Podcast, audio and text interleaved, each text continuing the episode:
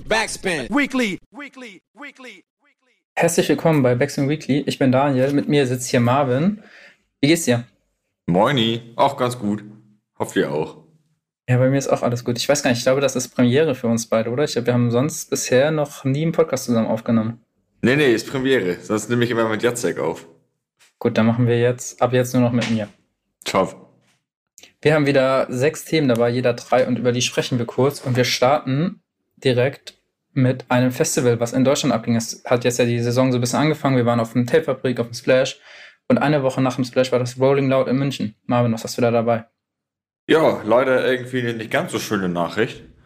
Rolling Loud äh, vergangenes Wochenende, ähm, ungefähr 60.000 Menschen in München. Das kommt ja eigentlich aus den USA und sagt von sich selber, ist das größte Hip-Hop-Festival der Welt. Und deswegen es gibt verschiedene Ableger, die waren jetzt ja in München. Da kam es leider zu einig, einigen Aussetzungen und Turbulenzen. Ähm, also die haben übers Wochenende verteilt auch die Polizei von 300 Einsatzkräften auf 400 aufgestockt, weil irgendwie, ähm, ja, also Veranstalter hat gesagt, es gab keine provozierten Zwischenfälle, aber einzelne aggressive Besucher. Und generell war wohl irgendwie einfach die Meute, das Publikum sehr energiegeladen. Also es wurden Steine, Steine geworfen, es wurde auf äh, Steine und Flaschen, wurde auf Polizisten losgegangen. Die Leute sind einfach überall über die Zäune. Die schienen wohl einfach sehr bereit, gewaltbereit zu sein, dass übers Wochenende schon, wie gesagt, äh, Polizei aufgestockt werden musste. Die haben überall äh, Matten verteilt, dass Leute gar keine Steine erst aufheben können.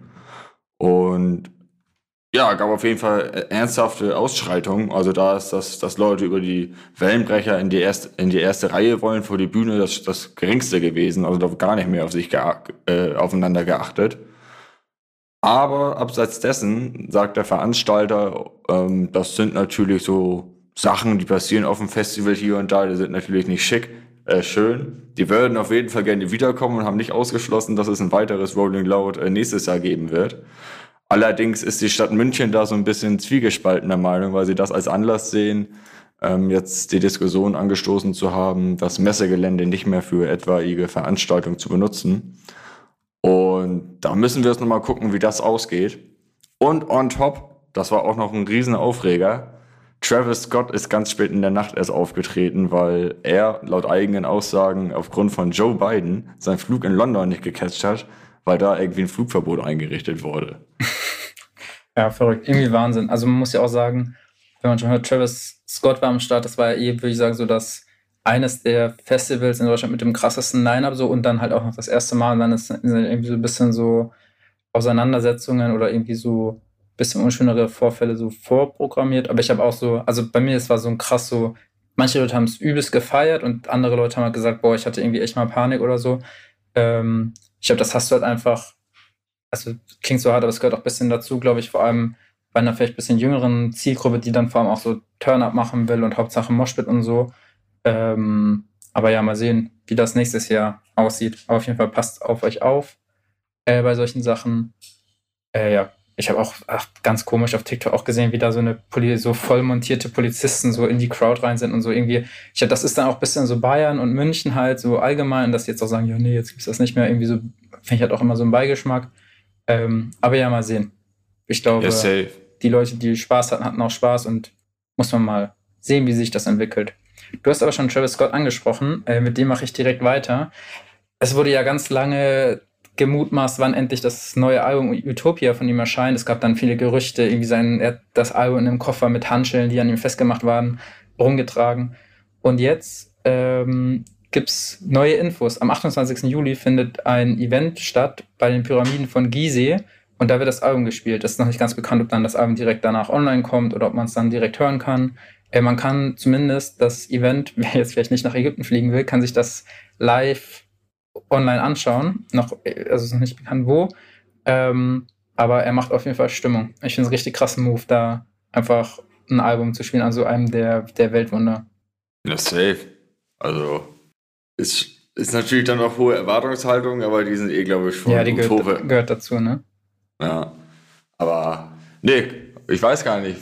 Ähm, was meinst du, wie viele Leute dürfen da zugucken oder darf man da zugucken? Also, ich glaube, live also online sozusagen kann jeder zugucken, der will. Also ja, es ist, ich glaube, auf YouTube oder weiß ich nicht, auf Twitch oder whatever. Vielleicht muss man auch was zahlen, aber ich glaube, wer Bock hat, kann sich das auf jeden Fall reinziehen. Ich bin gespannt. Stell mir aber auch die Performance schwierig vor. Also wenn er da schon vor den Pyramiden da in der Wüste spielt, das ist natürlich dementsprechend heiß. Und das sieht ja auch natürlich dann nicht so ästhetisch aus, wenn du ihm dein Zelt hinstellst.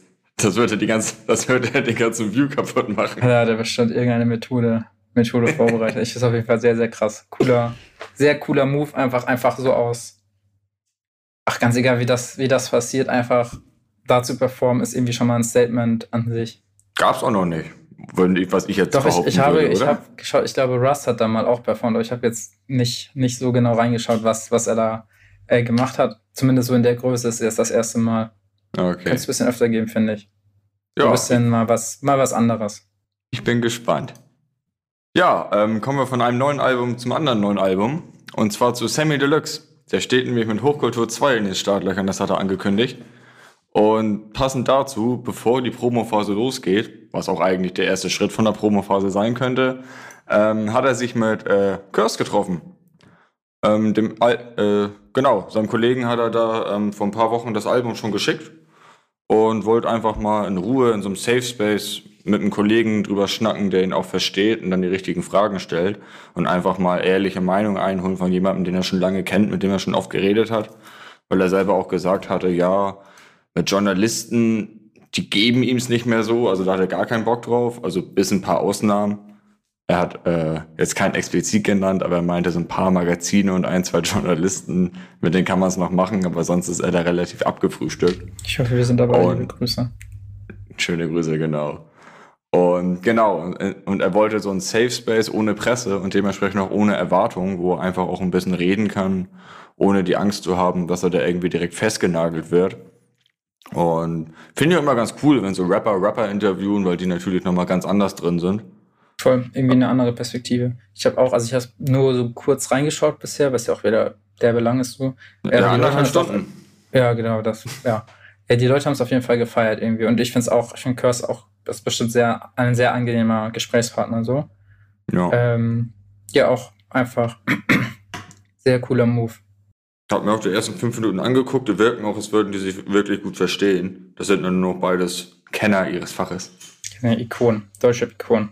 Legende. Dann können wir direkt äh, Nico-mäßig die Überleitung bauen zu einer anderen Ikone aus dem US-Rap. MF Doom hat heute, wir nehmen das am Donnerstag auf, tatsächlich hätte er Geburtstag gehabt, aber er ist ja leider vor knappen drei Jahren verstorben.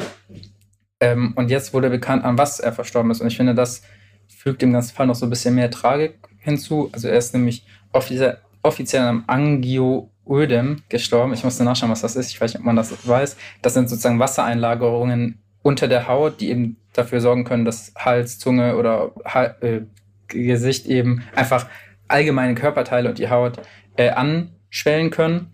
Und bei ihm war eben der Fall, dass durch Nebenwirkungen von Blutdruckmedikamenten, die er nehmen musste, äh, eben genau es zu diesen Schwellungen im Atembereich kam und er dann eben einen Atem Atemstillstand erleiden hat.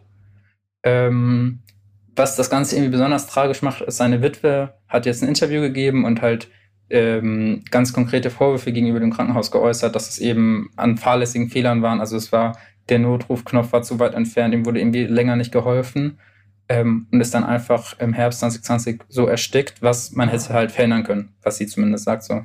Ähm, und ich finde, jetzt schon zwei, zweimal gesagt, aber ich finde, das macht den Tod noch so ein bisschen, ach, noch unnötiger irgendwie. Also was, was eh schon, also Mensch gestorben, das ist schon mal schlimm, plus dann noch irgendwie für die Kultur jemand, der das alles sehr geprägt hat und dann halt eben noch was, was man hätte verändern können, äh, finde ich schon sehr traurig und ja, ich hoffe erstmal allen Angehörigen, dass es, dass es gut geht und rest in peace.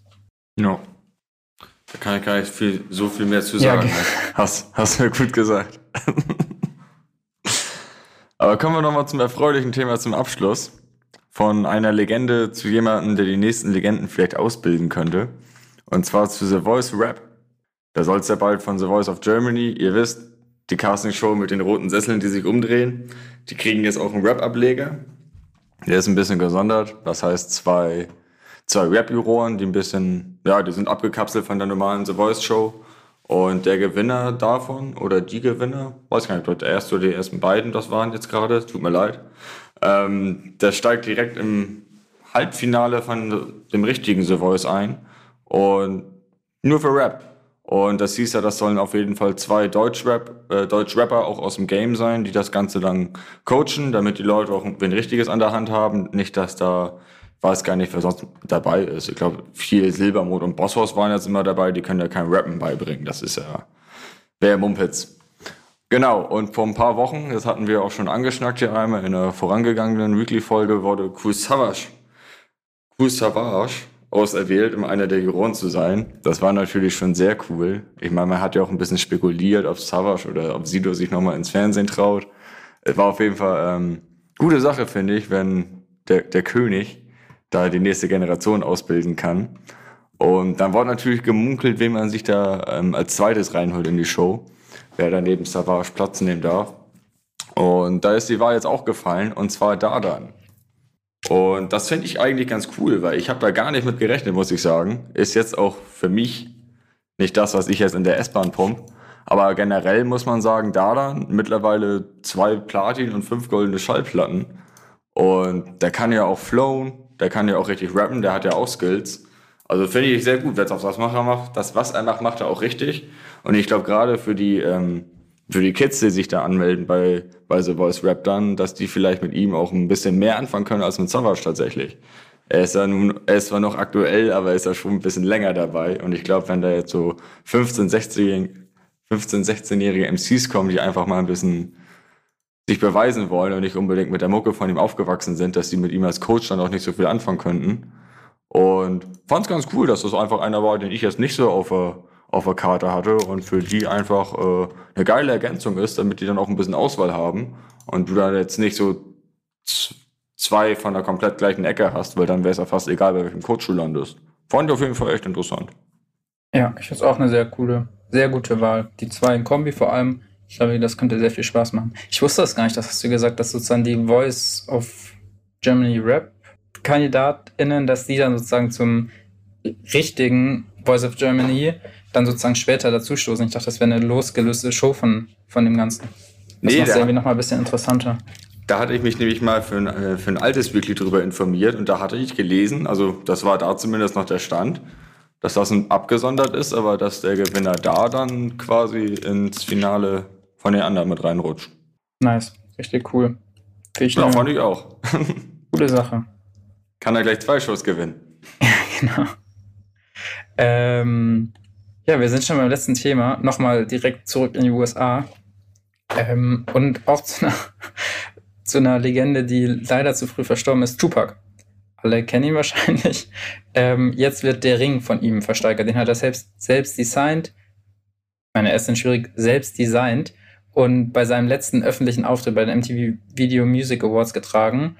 Ähm, ursprünglich hatte er den sozusagen zur Feier von seiner Verlobung angefertigt und ähm, oder anfertigen lassen. Ähm, und genau, jetzt wird er in New York versteigert. Geschätzt wird so um die 300.000 US-Dollar, dass er wert sein wird. Äh, Tupac irgendwie in letzter Zeit eh immer wieder Thema. Der hat ja auch seinen Stern auf dem Hollywood Hall of Fame bekommen.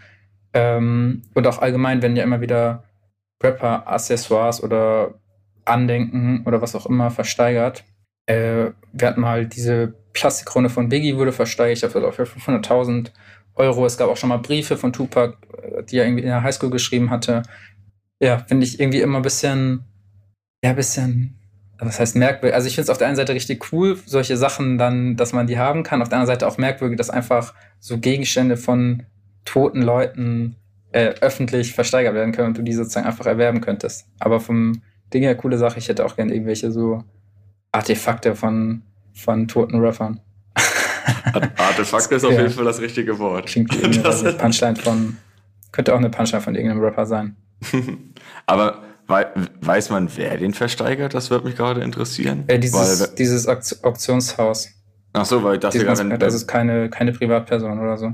Okay, weil wenn das ein Verlobungsring war, dachte ich jetzt so, den hätte ich ja irgendwie dann nicht versteigert. Aber. Ja, ich glaube, es ist kein so richtiger Verlobungsring in dem Sinne, sondern eher sozusagen so ein Ring, um das zu feiern. Irgendwie, ich weiß, ist das nicht, so. eine Verlobungsring nicht nur, nur die Frau immer? Ach, ich weiß nicht, ist zu, das zu kompliziert. Hat er sich einfach mal für einen Meilenstein selber beschenkt? Genau. Na, okay. Ja, bin gespannt. Ich weiß, wie viel würdest du dafür ausgeben? Boah, ich habe ja gar keine Relation mit Zahlen. Mit 20.000 bist, mit 20.000 bist wahrscheinlich immer noch viel zu wenig dabei, Ja. ne? Genau, 300.000. Ei. Wer soll der Wert sein? Oder je nachdem eben, wer, wer da mitbietet. Ja, es bleibt spannend auf jeden Fall. Es wird nicht langweilig. Da würde ich aber Deswegen- gerne mal das Publikum sehen. Oh ja, Dass das- dass da drauf bunt, bunt gemischt. Äh. Oh ja. ah ja, es wird nicht langweilig. Äh, deswegen sprechen wir auch nächste Woche wieder über alle News und Neuigkeiten im Rap-Kosmos. Das gibt's hier bei Wechseln Weekly. Mit dieser Woche sind wir durch. Und ja, schönes Wochenende euch und bis zum nächsten Mal. Danke fürs Zuhören. Haut rein. Backspin. Weekly. Weekly. Weekly.